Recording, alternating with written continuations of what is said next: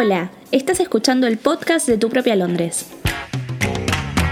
Cada semana te voy a contar un poco de historia, curiosidades, chismes de la realeza, recomendaciones de lugares, libros, música, teatro y mucho, mucho más. Mi nombre es Aya, soy una apasionada por Londres y amo pasar horas buscando información para compartirla con todos los amantes de la ciudad. En este cuarto episodio te voy a contar la historia de un clásico de Londres, el subte, también conocido como el Underground o el Tube.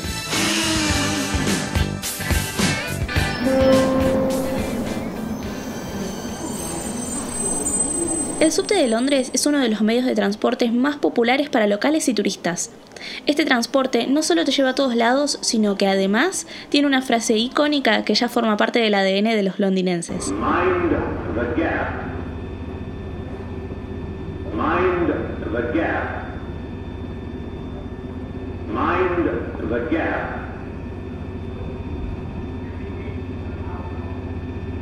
Mind the gap. Stand clear of the doors, please. Para entender el surgimiento del subte es necesario que nos situemos en la época de la revolución industrial, cuando la gente se mudaba desde el campo a la ciudad para buscar mejores condiciones de trabajo. Las ciudades empezaron a superpoblar y Londres no fue la excepción. Llegó a crecer tanto que hacia mediados del siglo XIX las autoridades se plantearon la construcción de distintos accesos subterráneos para conectar la periferia con el centro de la ciudad. En la Gran Exposición de 1851 se materializó el proyecto con la construcción de la primera línea, conocida como la North Metropolitan Railway. El avance de la tecnología posibilitó el uso de trenes eléctricos en vez de a vapor y esto ayudó mucho a que creciera el subte. Tal es así que en 1905 la gran mayoría de las vías fueron electrificadas. La línea de subte más antigua es la Metropolitan Line, que fue inaugurada en 1863. Por otro lado, la línea de subte más nueva será la Elizabeth Line, que aún no tiene fecha de inauguración, pero está esperando su momento. Al subte se lo conoce como tube debido a la forma en la que están construidos sus túneles, pero técnicamente no todo el subte debería llamarse así, ya que no todos los túneles están hechos de la misma manera. De todas formas, es un apodo que ya quedó sin importar cómo está hecho el tubo, cómo está hecho el subte. Es cariñoso, es simple y es rápido de decir. Tube. The next station is King's Cross St Pancras. Doors will open on the left-hand side. Change for Circle, Hammersmith and City, Metropolitan, Northern and Piccadilly lines, national and international rail services. This station has step-free access. Como Londres está organizada por zonas como si fuera una cebolla, el precio del boleto del subte varía según desde qué zona hasta qué zona de la ciudad vayas. Para tomar el subte tenés que ingresar por los molinetes apoyando la tarjeta Oyster, que es como nuestra sube, y al salir la tenés que volver a apoyar para que te cobre el viaje. La tarjeta Oyster es una tarjeta recargable que se compra por 5 libras, que podés recuperar al final del viaje si la devolves en la boletería. También puedes recuperar el dinero remanente que quede en la tarjeta, siempre y cuando el importe sea menor a 10 libras. La carga de la Oyster se puede hacer por boletería o mediante unas máquinas, tanto con tarjeta de crédito como con efectivo. Otra forma de pagar el subte es con una tarjeta contactless, que funciona igual que la tarjeta Oyster, pero que no necesita recarga porque depende del límite de tu tarjeta. El subte de Londres llega a todos lados, desde el centro de la ciudad hasta lugares bastante alejados que antes quedaban en las afueras, pero que por el avance poblacional ahora están adentro de los límites de Gran Londres. Algo curioso del subte es que buena parte de los tramos que recorre no son bajo tierra, sino que están a nivel de la superficie. Hay otro servicio que se llama Overground, pero no es lo mismo que el subte y el roundel, que es el signo redondo, es naranja con azul en vez de rojo con azul. En sus inicios el subte estaba manejado por seis empresas, lo que generaba muchos problemas para los pasajeros porque algunas líneas no tenían combinación bajo tierra, así que tenían que salir y volver a entrar. Esto fue cambiando con los años hasta que se fundó la Underground Electric Railways of London Company en 1902. El cambio constante es una de las características principales del subte. Es por eso que hoy en día vas a ver que muchas estaciones fueron cambiadas de lugar, fusionadas con otras, algunas han caído en desuso y son locaciones para series y películas, y otras han sido totalmente renovadas con tecnología actual. A diferencia del subte de París, el de Londres es bastante amigable con los pasajeros con movilidad reducida. Si bien es cierto que no todas las estaciones cuentan con escaleras mecánicas o ascensores, las más importantes tienen estas facilidades y eso hace que viajar en subte sea una posibilidad para todos. De todas formas, y esto te lo cuento como una anécdota personal, cuando vos no podés con las cosas que tenés encima, es muy probable que alguien te ayude. En 2014, cuando yo fui por primera vez sola, tenía que mudarme de alojamiento y estaba tratando de combinar de subte con una valija grande, un bolso mediano, la mochila cargadísima y una bolsa de tela también llena. Yo iba despacito y un chico tiró sus cosas al suelo, me bajó todo el equipaje y se fue. No te voy a negar que un poco me asusté porque pensé que me estaban robando, pero ¿cómo me iba a robar alguien que había dejado tirado su morral con su billetera y sus lentes para bajarme las cosas? Ese fue un héroe sin capa, de esos que abundan en Londres, con la amabilidad inglesa que no me dio ni la chance de darle las gracias. Pero volviendo a la historia del subte. El organismo que hoy maneja los subtes se llama Transport for London y fue creado en el año 2000 como una evolución de la London Regional Transport, pero recién en el 2003 se hizo cargo del subte. A partir del año 2015 opera el servicio Nighttube los fines de semana, y esto significa que las líneas Central, Jubilee, Northern, Piccadilly y Victoria funcionan las 24 horas durante esos días.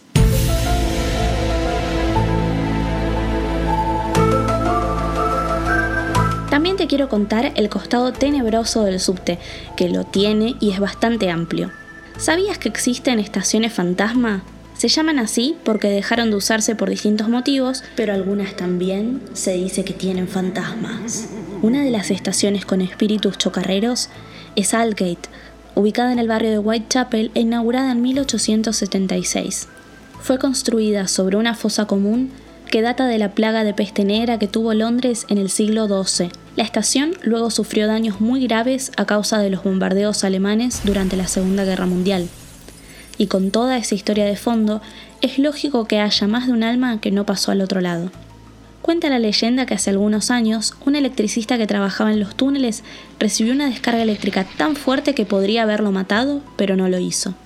Cuando se recuperó, sus compañeros de trabajo juraron que justo antes del incidente habían visto una figura casi transparente de una anciana de pie al lado suyo, acariciándole suavemente el pelo. También hay mucha gente que dice escuchar pasos fantasmales y ver sombras extrañas dentro de los túneles. ¿Será verdad? Otra estación en desuso es Aldwych, que pertenece a la línea Piccadilly. Fue inaugurada en 1907 como estación Strand y rebautizada como Aldwych en 1917. Los túneles que conectaban esta estación con la de Holborn fueron usados como refugios antiaéreos y almacenes de tesoros nacionales del Museo Británico durante la Segunda Guerra Mundial.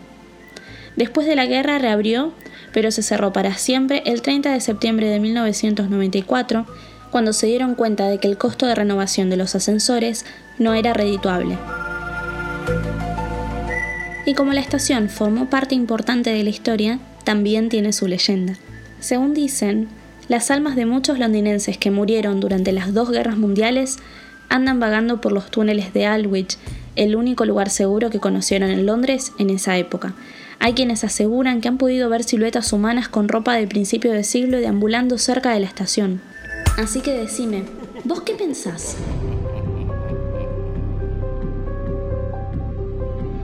Para terminar, te cuento la más truculenta.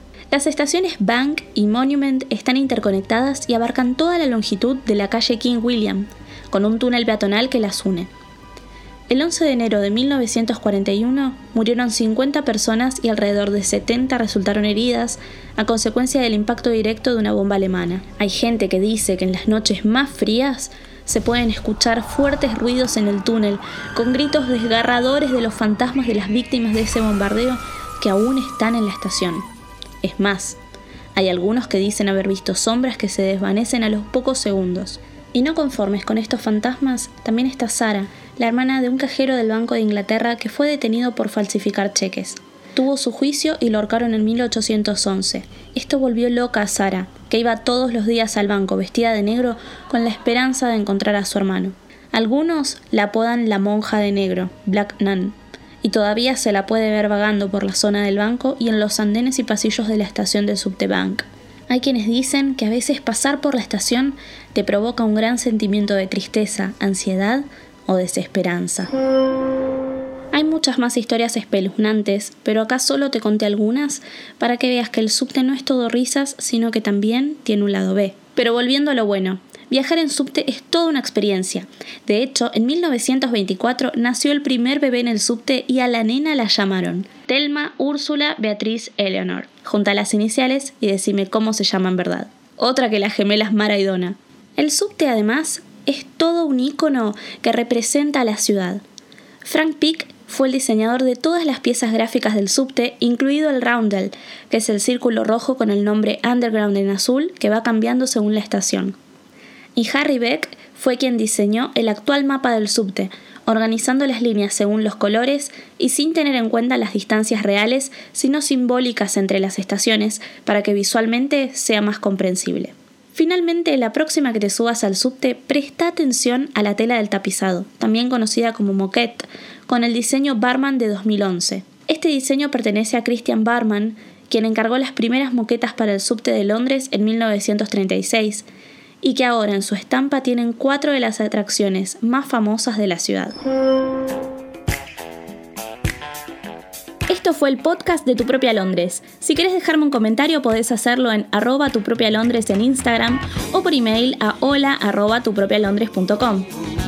También podés ingresar a www.tupropialondres.com y descargarte la guía fundamental de Londres con todo lo que necesitas saber para visitar la ciudad. Además, si lo haces, queda suscrita a la newsletter quincenal. Gracias por londonizarte conmigo y hasta el próximo episodio. Bye.